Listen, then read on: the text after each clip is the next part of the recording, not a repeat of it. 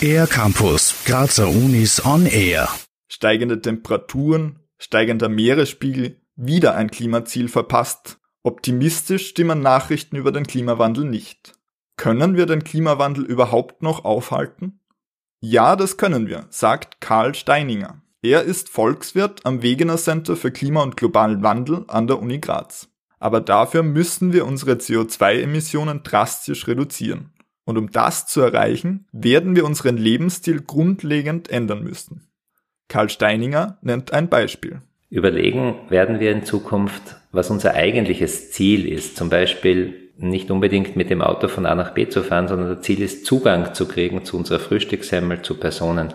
Das können wir über eine bessere Raumordnung so gestalten, dass vieles davon fußläufig möglich ist oder mit dem Fahrrad allenfalls auch mit dem öffentlichen Verkehr. Und nur mehr der verbleibende Verkehr wird dann wirklich individuell motorisiert sein und er wird elektrisch sein.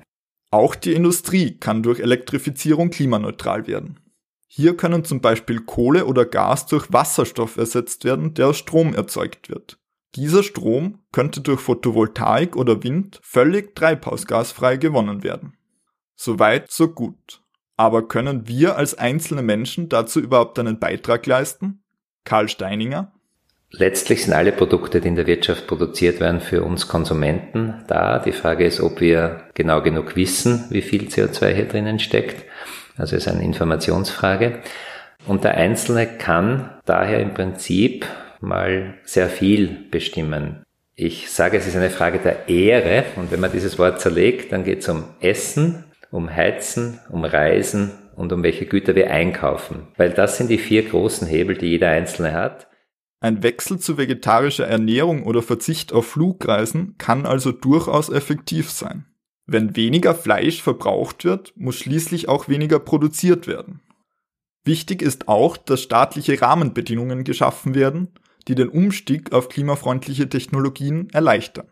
Der Staat kann zum Beispiel Kosten, die während dem Umstieg entstehen, abfedern oder wichtige Infrastruktur wie etwa Pipelines für Wasserstoff bereitstellen. Der Zeitplan für die geforderten Maßnahmen ist ambitioniert, erklärt Karl Steininger.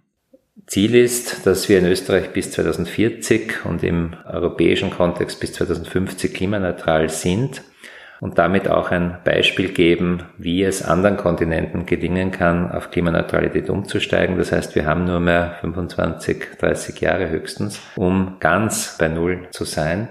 Technisch umsetzbar ist dieses Ziel auf jeden Fall, sagt Karl Steininger. Dafür müssen die Maßnahmen aber auch rasch und kompromisslos durchgeführt werden. Die Bekämpfung des Klimawandels ist also machbar. Aber die Zeit wird knapp. Für den R-Campus der Grazer Universitäten Simon Dampfhofer. Mehr über die Grazer Universitäten auf ercampus-graz.at